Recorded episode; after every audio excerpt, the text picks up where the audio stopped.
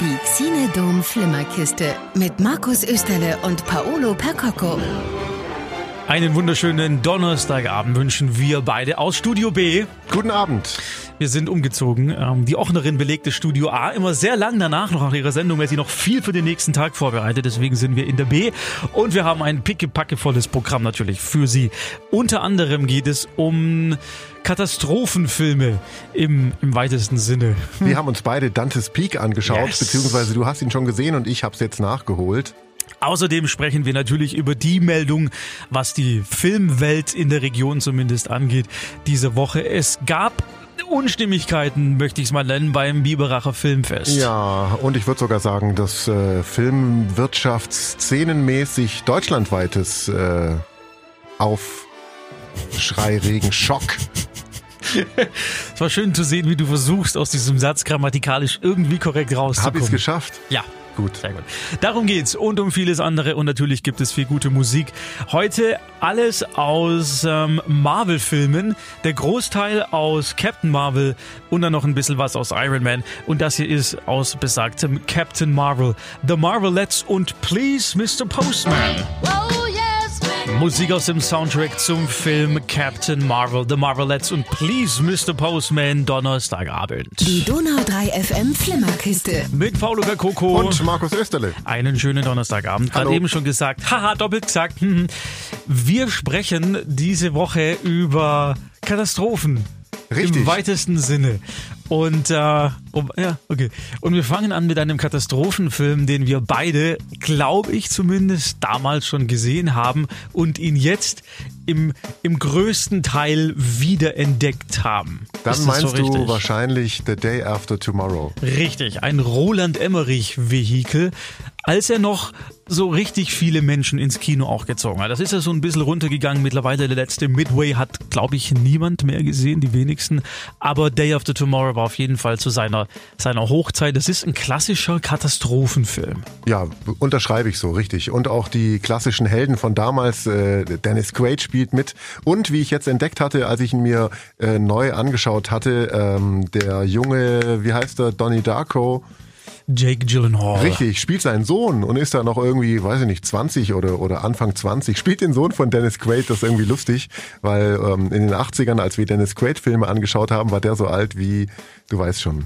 Wir sind alt. Ähm, ja gut, also The Day After Tomorrow, äh, lustigerweise habe ich den gesehen. Ähm, und kurz nachdem kam dieses Schneechaos mit Madrid versinkt im Schnee. Das war dann äh, doppelt spannend. Es geht grob darum, dass die Welt untergeht durch diverse Naturkatastrophen. Ja, und dann versuchen Menschen eben zu fliehen.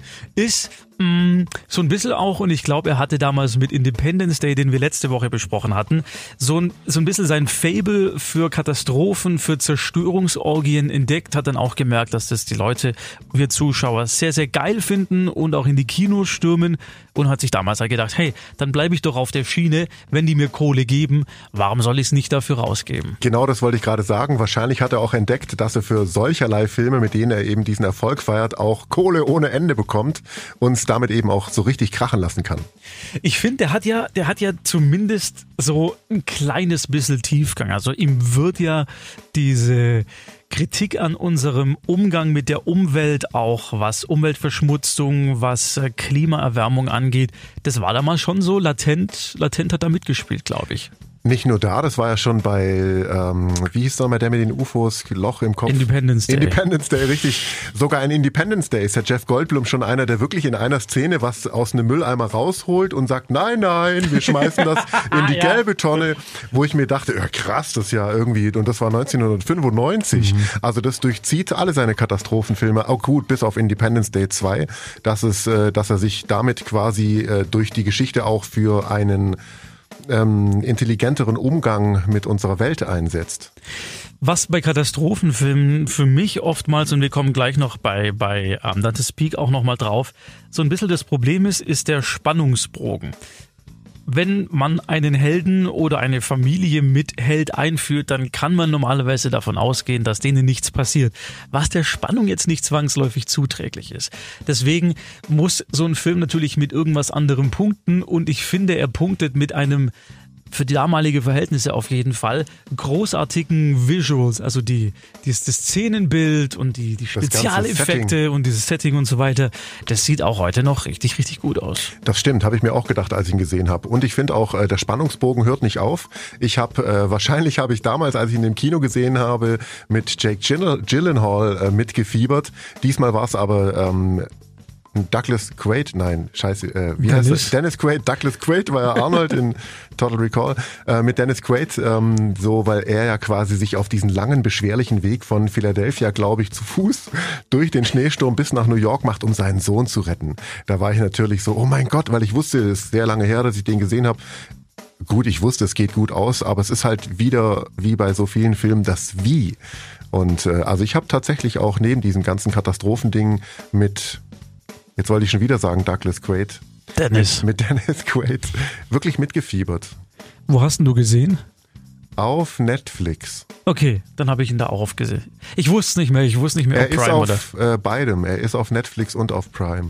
Also, guter, guter Katastrophenfilm auf jeden Fall. The Day After Tomorrow. Wir bleiben bei Katastrophen und sprechen gleich über einen, wie ich finde, einen der besten Vulkan- Katastrophenfilme. Hm, okay, da reden wir gleich drüber. Es geht um Dante's Peak nach Musik wieder aus Captain Marvel. Hier ist Desiree und You Gotta Be, die Flimmerkiste am Donnerstagabend. Hier ist Donau 3 FM. Musik aus dem Film Captain Marvel von Desiree You Gotta Be 1994. Schönen Donnerstagabend. Die Donau 3 FM Flimmerkiste. Mit Paolo Percoco. Und Markus Österle. Dantes Peak 1997 was. Wir sind heute sehr 90er-lastig, das ist gut. Ich als altes 90er-Kind freue mich sehr darüber. Ah, den Film habe ich damals im Cinema gesehen und habe mich gefreut, weil Dantes Peak, Vulkan bricht aus, Menschen flüchten, fand ich als Kind geil, war genau das, was ich sehen wollte. Ich habe ihn im Kino tatsächlich verpasst. Ich habe ihn nicht im Kino gesehen. Ich weiß aber auch überhaupt nicht mehr warum. Ich habe mich nur gefragt, ob Dantes Peak was mit Dantes Inferno zu tun hat. Wahrscheinlich gibt es den Ort nicht wirklich. Der ist wahrscheinlich so zusammengeschustert.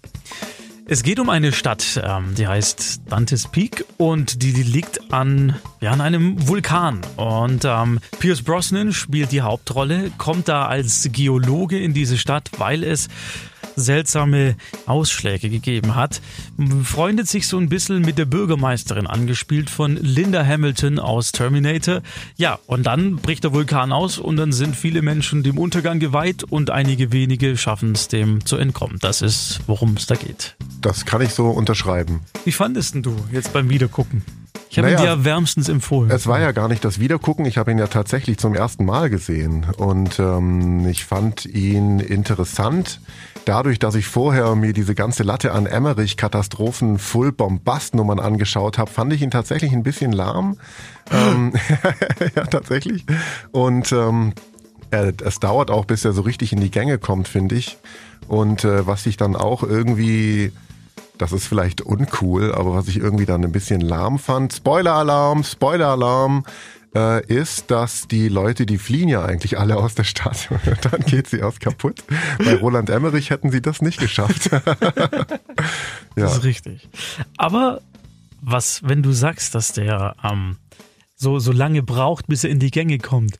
Ich fand, dass wenn wir vorhin bei Day After Tomorrow über Spannung gesprochen haben und es ist eigentlich klar, es ist in dem Film auch, es ist klar, wie, wie es ausgehen wird und wer überleben wird. Aber ich fand es gerade gut, dass nicht schon nach einer Viertelstunde diese Bombe platzt und du dann nur noch Effekt after Effekt nach Effekt nach Effekt für die nächsten 90 Minuten hast, sondern dass diese, dieses Aufbauen der Spannung, wann bricht er aus, wann bricht er aus, wie wird's aussehen, wird da alles zerstört werden, wann kommt die pyroklastische Wolke und mäht einfach alles nieder, das hat mir sehr gut gefallen und es ist auch so ein typisches 90er, ja, eine ne Idee, die, die vor allem in den 90ern sehr häufig verwendet wurde, eben weil du nicht so viel Geld für die Effekte hattest und auch die Computereffekte noch nicht so weit waren, dass du nicht so viel zeigen konntest. Deswegen musste am Schluss halt ein Bang kommen und davor hat sich das langsam drauf zugesteigert. Es hätte aber auch ein bisschen früher kommen können, wenigstens. Ach, jetzt bist du aber auch kleinlich. Ja, bin ich. Äh, Und dann, es gibt auch noch weitere Aspekte an diesem Film, die Ja. ich nicht ganz so toll fand. Ja. Ähm, Oder sag mal mal vor kurz, was ich geil fand, war dann, als es passiert, wie es dieses ganze kleine Dorf wegfetzt und das explodiert und es die, die, die ganze Stadt eigentlich wegreißt und die so, die einzelnen Häuser zerbersten. Das war, davon hatten wir es ja schon auch, ganz tolle Miniaturarbeit. Da war nix CGI so, sondern die haben wirklich Miniatur, eine Miniaturstadt in die Luft äh, gejagt, mehr oder weniger. Das war toll.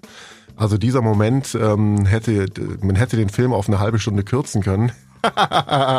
Und was ich halt tatsächlich irgendwie ja fast schon albern fand, ist, äh, dass Pierce Brosnan so dieses Alpha-Männchen ist, der alles besser weiß, der immer alle rettet, der jedes Mal sagt, es ist okay, es ist okay, wir gehen jetzt da lang. Also er ist quasi so der Geologe, der in diese Stadt kommt und diese Bürgermeisterin trifft, die zum einen Linda Hamilton ist, also Sarah Connor aus Terminator, also die Powerfrau der 90er schlechthin die dann eine Bürgermeisterin spielt, die eine Stadt verwaltet, die ein Café schmeißt, die zwei Kinder hat, also die eigentlich so richtig viel auf dem Kasten zu haben scheint oder haben hätte haben müssen, aber die in seinem Schatten zu so einem kleinen, sie schaut zu ihm auf und oh re- rette mich Pierce, weißt so, das hat mir, das fand ich irgendwie albern. Da hat Naja. der Film eine Chance vertan. Aber das war halt 97. Das diese macht nix. Rollen, diese Rollenverteilung ist halt sehr 90er. Terminator 2 war 91. Ja, ja, okay, gebe ich mich tatsächlich, ja, okay, gebe ich mich geschlagen. Aber, aber Terminator war wirklich eine Ausnahme, was das angeht. Ich und glaube, hat das Rollenbild der Frau im Film quasi neu definiert mit Linda Hamilton. Und äh, ein schlauer Produzent äh, und Drehbuchautor, Regisseur hätte gesagt, entweder wir nehmen nicht Linda Hamilton, sondern Shield, äh, Brooke Shields oder so. Oder wie hieß die andere, Mac Ryan, das, das wäre so ein typisches Ding für die gewesen. So, oh, Hundeaugen, hilf mir, Mann. Oder äh, man hätte die Rolle umgeschrieben und hätte Pierce Brosnan zum Bürgermeister gemacht und sie zur Geologin. andererseits aber, Linda Hamilton hat das Drehbuch im Vorfeld gelesen. Und brauchte Sie Geld. musste, sie musste diese Rolle nicht annehmen. Sie hat sich dafür entschieden, diese, Entschuldigung, diese Rolle anzunehmen. Von da. Aber ich, ich sehe den, deinen Kritikpunkt total. Das ist aber, ich will das nicht in Schutz nehmen, aber ähnliches Beispiel ist die Serie Friends, die ja weltbekannt ist und auch in den 90ern produziert wurde, wo auch ganz viele aus heutiger Sicht geschmacklose Witze äh, drin vorkommen. Und die Schauspieler sagen, wir wissen's, wir würden sie auch heute nicht mehr so machen, die Autoren würden sie nicht mehr so schreiben. Aber damals war das halt ein gängiges Klischee, über das du dich lustig gemacht hast. Natürlich ist es nicht gut, aber ich finde persönlich zumindest, man kann es so einem Film und den Machern nicht vorwerfen, dass zu einer anderen Zeit es anders gehandelt wurde. Und ich finde, 1997 kann man das tatsächlich machen. Und ich möchte noch hinzufügen, so schlecht finde ich den Film jetzt nicht. Also es hat schon Spaß gemacht, den anzuschauen und ist schon alles so in Ordnung. Aber wie gesagt, diese ähm, Kritikpunkte halte ich für angebracht. Absolut. Und das ist jetzt, als ich dir den empfohlen habe, da war ich vielleicht noch etwas etwas geblättet, weil ich immer sehr gerne Filme aus dieser Zeit schaue, weil die halt eben so einen ganz besonderen Charme haben. Eben Ich weil, auch. weil diese Miniature, diese Miniatureffekte eben zum Einsatz kommen, weil man nicht viel am Computer machen konnte und es einfach um einiges charmanter, cleverer, besser aussieht. Auch wenn man die, die Effekte durchschaut, das ist natürlich klar, aber trotzdem mag ich sowas. Und deswegen habe ich vielleicht etwas den Film zu sehr ins Positive gelobt, als ich ihn dir empfohlen habe. Das kann sein. Stimmt. Wir werden, wir werden gleich wieder zurück übrigens ähm, mit einem weiteren kurzen Ausflug in einen Katastrophenfilm. Ich sehe nämlich, wir haben noch Zeit, um über Daylight zu sprechen. Nach Musik aus dem Film Iron Man 3. Ich habe gelogen. War, war, nicht, war nicht Iron Man 3, es ist Iron Man 2. Sorry. Oh nein. Sorry, ja, sorry. Die Donau 3 FM Flimmerkiste. Mit Paulo Percoco. Und Markus Iron Man Österle. Danke. ähm, Spider-Man Percoco. Wer wärst du gerne? Sorry, Äh, tatsächlich habe ich dieselben Initialien wie Peter Parker und Spider-Man fand ich als Kind schon geil. Ich habe zu Hause noch ein Comicheft liegen, so ein dickes wie die Clever und Smart Comic mit so einem Karton-Einband. Und da steht auch noch drauf, die Spinne. Wusste ich. Ich auch. Deswegen. Ähm, Katastrophenfilme. Wir hatten ähm, The Day After Tomorrow. Wir hatten gerade eben Dante's Peak und Wir dürfen ihn nicht vergessen, weil er einer der größten Leinwand-Action-Helden ever ist und auch immer bleiben wird. Sylvester Stallone hat in den 90ern in einem Film mitgespielt, der heißt Daylight. Das heißt auf Deutsch Tageslicht äh, und es handelt davon, dass äh, in einem Tunnel gibt's Probleme, alle bleiben in diesem Tunnel stecken und kommen nicht mehr raus, aber natürlich ist Sylvester Stallone da und hilft ihnen und äh, am Ende ist natürlich alles gut, wie man immer eigentlich weiß bei Hollywood-Filmen. Es kommt aber auch an dieser Stelle wieder darauf an, wie. Und wenn du sagst, man weiß, wie es ausgeht, fand ich ja bei diesem Film, den ich mir neulich nochmal auf Netflix angeschaut habe, mm, die Gruppe ist relativ groß und es müssen relativ viele Menschen den Leinwand sterben. Ach, ich war überrascht. Ja. Also ja. ich muss an der Stelle noch sagen, ich habe ihn das letzte Mal gesehen vor mindestens 20 Jahren. Ich werde ihn mir auf Netflix auch noch eine Mal anschauen, denn ich möchte ihn auch noch mal sehen.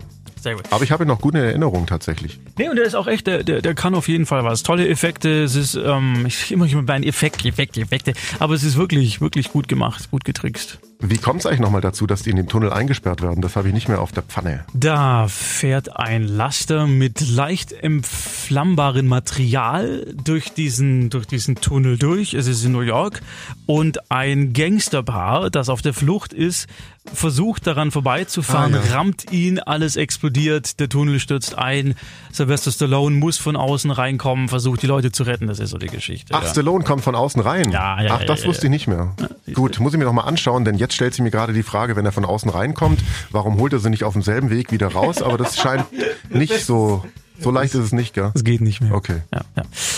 Das wäre noch ein Tipp und ein weiterer Tipp ist, dass Sie dranbleiben, denn wir sind gleich wieder da mit der Flimmerkiste Teil 2 und dann geht's tatsächlich ans, ans Eingemachte. Die Donau 3 FM Flimmerkiste. Mit Paolo Percocoro. Und mit Markus äh, Walt Disney Österle. Okay, Mr. Marvel. Ähm, ein, eine, eine krasse Nachricht, vor allem für die lokale Filmbranche und natürlich auch deutschlandweit, weil das Biberacher Filmfest eben auch über die schwäbischen, die schwäbische Grenze hinaus bekannt ist natürlich. Es gab einen richtigen Knall. Das stimmt, ja. Äh, Vor allem ist es über die schwäbischen Grenzen bekannt innerhalb der Filmszene. Da ist es tatsächlich eine große Nummer. Da gibt es eigentlich überhaupt keinen, der das nicht kennt. Und äh, es ist jetzt so, dass der Vertrag mit der Intendantin, die Helga Reichert, die künstlerische Leiterin, die ja die Nachfolge ihres äh, Vat ihres ihres Ehemanns äh, Adrian Kutter angetreten hat. Ähm, sie verlängert ihren Vertrag nicht. Warum, habe ich in einem kleinen Beitrag mal zusammengefasst, denn ich habe mich mal mit den Machern in Verbindung gesetzt und diesen Beitrag, den feuern wir jetzt mal ab. Es ist das Ende der Ära Kutter. Helga Reicherts Ehemann Adrian Kutter hat die Biberacher Filmfestspiele vor über 40 Jahren gegründet. Vor zwei Jahren hat die Schauspielerin und Juristin das traditionsreiche Familientreffen deutscher Filmemacher als künstlerische Leiterin übernommen. Frau Reichert, was ist passiert? Teile des Vorstands des Filmfestvereins und ich, wir sind einfach völlig unterschiedlicher Meinung, wie das Festival weiter organisiert wird und wie es inhaltlich ausgerichtet wird. Und das fühlte sich jetzt monatelang ganz furchtbar an. Aber Adrian Kutter und ich, wir sind uns einig, dass es entweder ein aus unserer Sicht richtig gutes Festival gibt, so wie Adrian es begründet und ganz erfolgreich durchgeführt hat und wie ich es weitergeführt habe. Und wenn das nicht möglich ist, dann muss der Verein seine eigenen Wege gehen. Knackpunkt ist ein zusätzliches Video on Demand, also ein Streaming-Angebot im Internet, zu dem sich Reichert im neuen Intendanzvertrag verpflichtet hätte. Das passt aber nicht zum Kutterschen Urgedanken, einem Treffen mit direktem Austausch zwischen Filmschaffenden und Publikum. Tobias Meinhold, der erste Vorsitzende des Vereins, sagt dazu, Wir als Verein sehen das einfach in der heutigen Zeit, wo jetzt auch sich die ganze Kinolandschaft und die Medienwelt ja massiv verändert. Auch die Kinos müssen eventuell umdenken, was Streaming-Angebote anbelangt und wir halten es halt schon für sehr wichtig, dass wir da den Anschluss nicht verpassen und es zumindest mal ausprobieren. Und mittendrin Biberachs Oberbürgermeister Norbert Zeitler, selbst auch zweiter Vorsitzender des Trägervereins der Biberacher Filmfestspiele. Er hat alles daran gesetzt, zwischen den beiden Parteien zu vermitteln, leider erfolglos. Ich habe das auch dem Verein gegenüber so zum Ausdruck gebracht. Ich bedauere das zutiefst, dass es zu keiner weiteren Zusammenarbeit gekommen ist, weil ich vor allem das Ergebnis unserer Filmfestspiele auch unter der neuen Intendanz immer als ein sehr, sehr gutes empfunden habe. Ich hatte bis zuletzt die Hoffnung und habe da wirklich auch stramm dran gearbeitet, dass sich die beiden Seiten nochmal zusammenraufen und im Sinne der gemeinsamen Sache weitermachen. Das war leider nicht möglich. Bis zur nächsten Mitgliederversammlung im März soll eine neue Intendanz gefunden werden, wenn auch nur übergangsweise. Gespräche sollen schon laufen, Namen gibt es bisher aber keine. Was auch immer passiert, die Biberacher Filmfestspiele werden mit dieser Entscheidung nie wieder das sein, was sie bisher gewesen sind. Das kleine große Fest mitten im Herzen Oberschwabens leuchtet weit über Deutschland hinaus und hat seinen Erfolg immer auch den langjährigen Kontakten in die Filmwirtschaft und der entsprechenden Expertise der Familie Kutter-Reichert zu verdanken. Wir werden also erst noch erfahren, ob das jetzt ein Ende mit Schrecken ist oder ein Schrecken ohne Ende wird. Ist natürlich eine, gerade in der jetzigen Zeit, ähm, durch, durch Corona und äh, Kinoschließung, eine wirklich schwierige Entscheidung. Wie, wie stellst du dich jetzt auf, damit in zehn Jahren das Filmfest trotzdem noch funktioniert, dass äh, Filme eingereicht werden, dass Filme auch gezeigt werden können. Und dieser Kompromiss, klar, natürlich kann man sagen, ja, ähm, entscheide dich für eine Seite. Entweder wir machen es als Präsenz oder wir machen es als Ding. Aber wenn man so starke Überzeugungen hat, ähm, wie man selber dieses Filmfest haben will, wie man aus der Tradition heraus es auch weiterführen will in die Zukunft, dass es da keine, keine klare, eindeutige Antwort gibt, das ist irgendwie total nachvollziehbar. Und ähm, wir waren ja selber dieses Jahr äh, zum ersten Mal in unserer Doppelkonstellation. Für mich war es das erste Jahr. Mal. Letztes Jahr, genau. Da und ich muss natürlich sagen, da, da, wenn, wenn man mit den Filmemachern direkt gegenüber in diesem Kinosaal sitzt und die sagen, warum sie sowas gemacht haben, warum sie die Person besetzt haben, das hat schon sehr viel Schönes und Positives und ob es digital genauso toll gewesen wäre, ich weiß es nicht. Das Ding ist ja, das muss man jetzt an der Stelle auch nochmal ganz klar sagen, dass viele nicht so genau verstehen, was damit gemeint ist. Äh, der Verein pocht auch darauf zu sagen, es geht nicht darum, die Biberacher Filmfestspiele komplett ins Internet abwandern zu lassen. Es wird auf jeden Fall weiterhin auch Filme vor Ort geben, von denen, so wie ich es verstanden habe, ein Teil auch im Netz zu sehen sein soll. Aber also Präsenz äh, und vor Ort ist schon noch äh, Number One in der ganzen Geschichte. Und ähm, ich kann trotzdem verstehen, ähm, dass Helga und wohl auch Adrian das eben nicht so gut finden, weil dann möglicherweise vielleicht auch mehr sagen, okay gut, wenn mein Film auch im Netz kommt, brauche ich ja gar nicht kommen. Vermute ich mal, weiß ich jetzt nicht, ist auch meine ganz persönliche Meinung. Und äh, grundsätzlich finde ich auch, dass äh, ist für mich persönlich auch gar nicht vorstellbar, dass die Biberacher Filmfestspiele ohne Helga Reichert jetzt überhaupt so funktionieren wie bisher. Deswegen im Beitrag eben auch, dass das ist nicht nur das Ende einer Ära, sondern es wird die Biberacher Filmfestspiele komplett verändern. Die wollen ja bis März eine neue Intendanz gefunden haben, wenn auch nur interimsweise, also äh, vorübergehend das wird ein unglaublich schweres Erbe und auch ähm, ganz schwer der Filmwirtschaft zu vermitteln, denn es ist seit 40 Jahren das Familientreffen der deutschen Filmemacher, das ganz viel mit der Person Adrian Kutter und seiner Frau Helga Reichert zu tun hat. Andererseits natürlich ähm, Hut ab an, an Helga, die sagt, ich kann mich damit in der Form, in der ihr es machen wollt, nicht mehr identifizieren dann sage ich einfach, okay, ich, ich nehme meinen Hut und dann, dann muss es jemand anderer machen. Das ist, ja. Da passt sie aber auch gut in die Familie Kutter, zu der sie ja jetzt gehört, denn das ist eine Familie, die bekannt ist dafür, dass sie zu ihren Prinzipien steht. Und es geht ja filmmäßig auch weit zurück. Äh, Großvater, Vater und so weiter waren ja, waren ja alles Filmemacher beziehungsweise Kinobetreiber. Und ähm, deswegen habe ich auch großen Respekt, dass sie da äh, auf ihre Meinung beharren und darauf bestehen, dass es so eben nicht weitergeht. Und es geht ja auch, wie Helga gesagt hat, im Ton auch um inhaltliche Entscheidungen, weil das Biberacher Filmfest im Laufe der Jahre auch einen immer größeren größeren Überbau bekommen hat. Du hast ja jetzt das letzte Filmfest, äh, dein erstes, so erlebt, dass man im Kino mit den Filmemachern sprechen kann und die auch direkt erlebt. Es ist aber auch so, dass wenn es wieder normal läuft, sitzen die auch draußen an den Biertischen und du hockst dich hin, hast ein Bier in der Hand und äh, die gegenüber sitzt auf einmal Marianne Sägebrecht und du kannst mit ihr über ähm, Out of Rosenheim sprechen, wenn du möchtest, oder auch über ihren Lieblingstee. Weißt, also es ist auch so außerhalb der Filmgeschichte, die äh, der Kinofilme diese ganz ganz persönliche Ebene.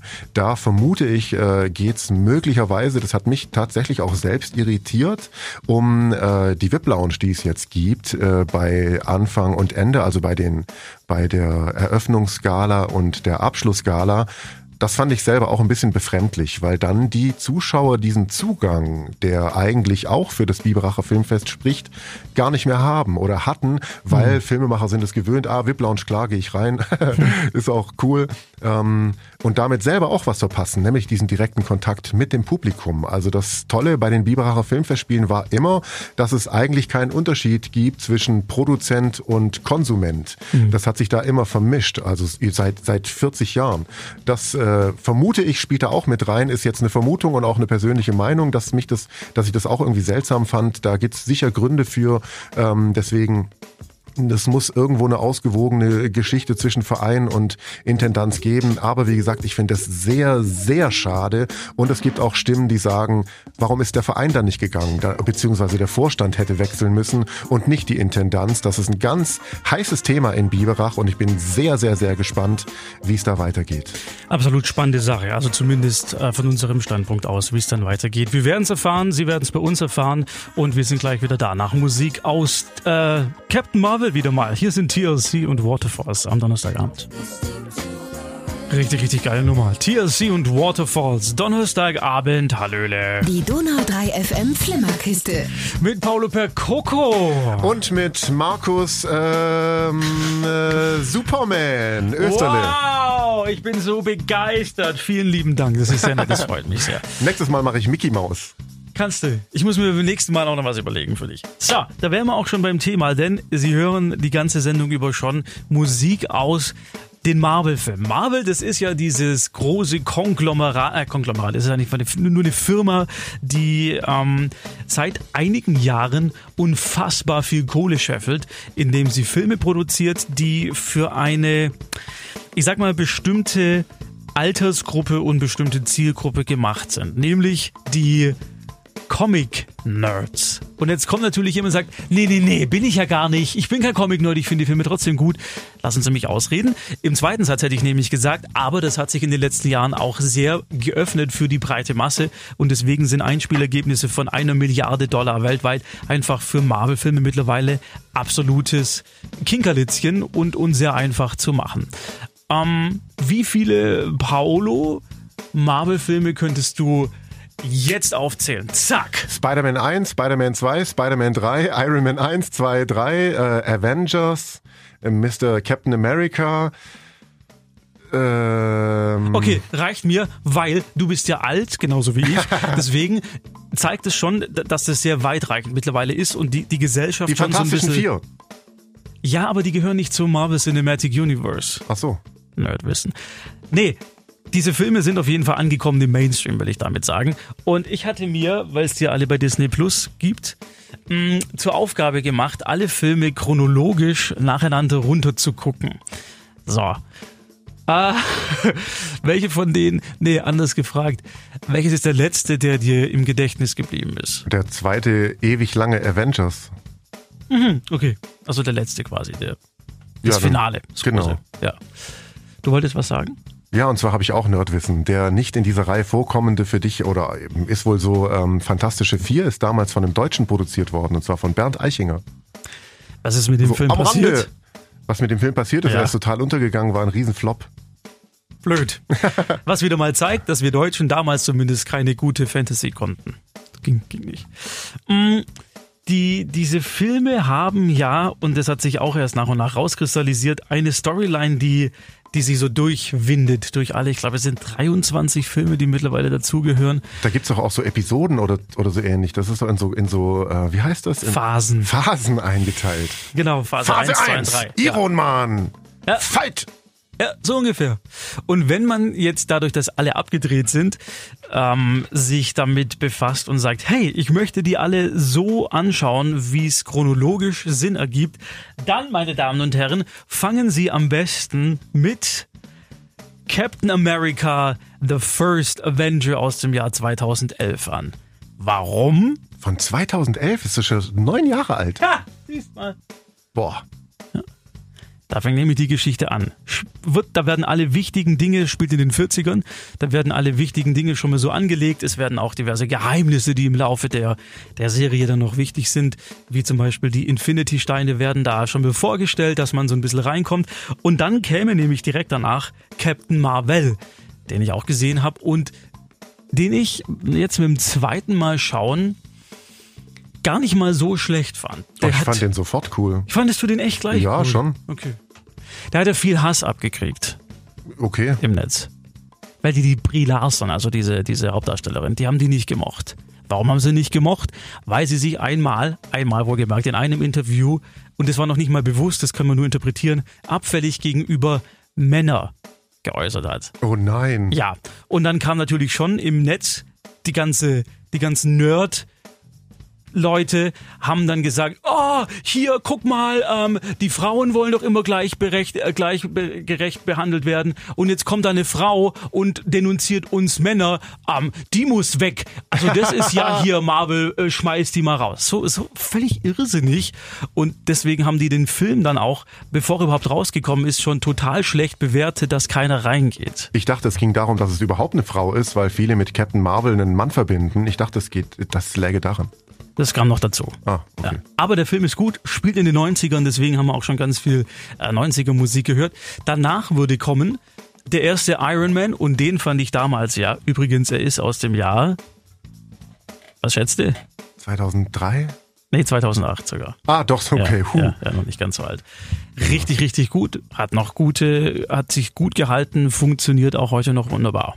Ja, super. Iron Man fand ich immer toll. Tony Stark, also überhaupt ähm, Robert Downey Jr. ist ein super Schauspieler. Damals dachte ich, okay, der verkauft sich jetzt für so Popcorn-Mist. Aber er hat's aufgewertet ähm, und hat eine richtig große Figur auch geschaffen damit. Und er hat ja auch seine Karriere neu gestartet. Das war ja so ein kleiner Boost. Da ist er davor im Drogensumpf irgendwo gehangen und Stimmt. hat damit echt wieder richtig, richtig sich nach oben gekämpft in die A-Liga der Hollywood Superstars. Apropos, und du sprichst es an, Martin Scorsese ist ja auch relativ stark in die Schlagzeilen gekommen, weil er in einem Interview gesagt hat, diese ganzen Marvel-Filme, das ist nur Jahrmarktrummelgedöns, das ist kein richtiges Kino. Würdest du dem zustimmen Ja, oder natürlich. nein? Doch, ich würde dem schon zustimmen, aber Jahrmarkt, ich gehe gern auf den Jahrmarkt. Also das hat ja trotzdem seine Berechtigung, finde ich jetzt. Aber gehört es ins Kino, diese Art von Film? Ja, na klar. Warum? Na, weil's Jahrmarkt, äh, Popcorn, Bumm, Krach Zeug ist. Und das Tolle bei den meisten, nicht allen Marvel-Filmen ist ja, dass sie auch noch eine tolle Story zu bieten haben. Gerade der erste Avenger hat mich sehr überrascht. Auch Iron Man. Also, die haben geile Stories auch. Es gibt ein paar, die fallen da raus, die sind Banane und dumm. Aber es gibt richtig coole Marvel-Filme, die gehören ins Kino und sind trotzdem Rummelplatz.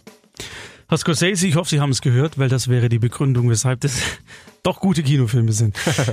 Aus Captain Marvel, No Doubt and Just a Girl, das war die Flimmerkiste für den heutigen Donnerstag. Auf Wiedersehen! Wenn Sie uns nochmal hören wollen, gibt natürlich weiterhin die Möglichkeit, Auf Wiederhören wollte ich eigentlich sagen.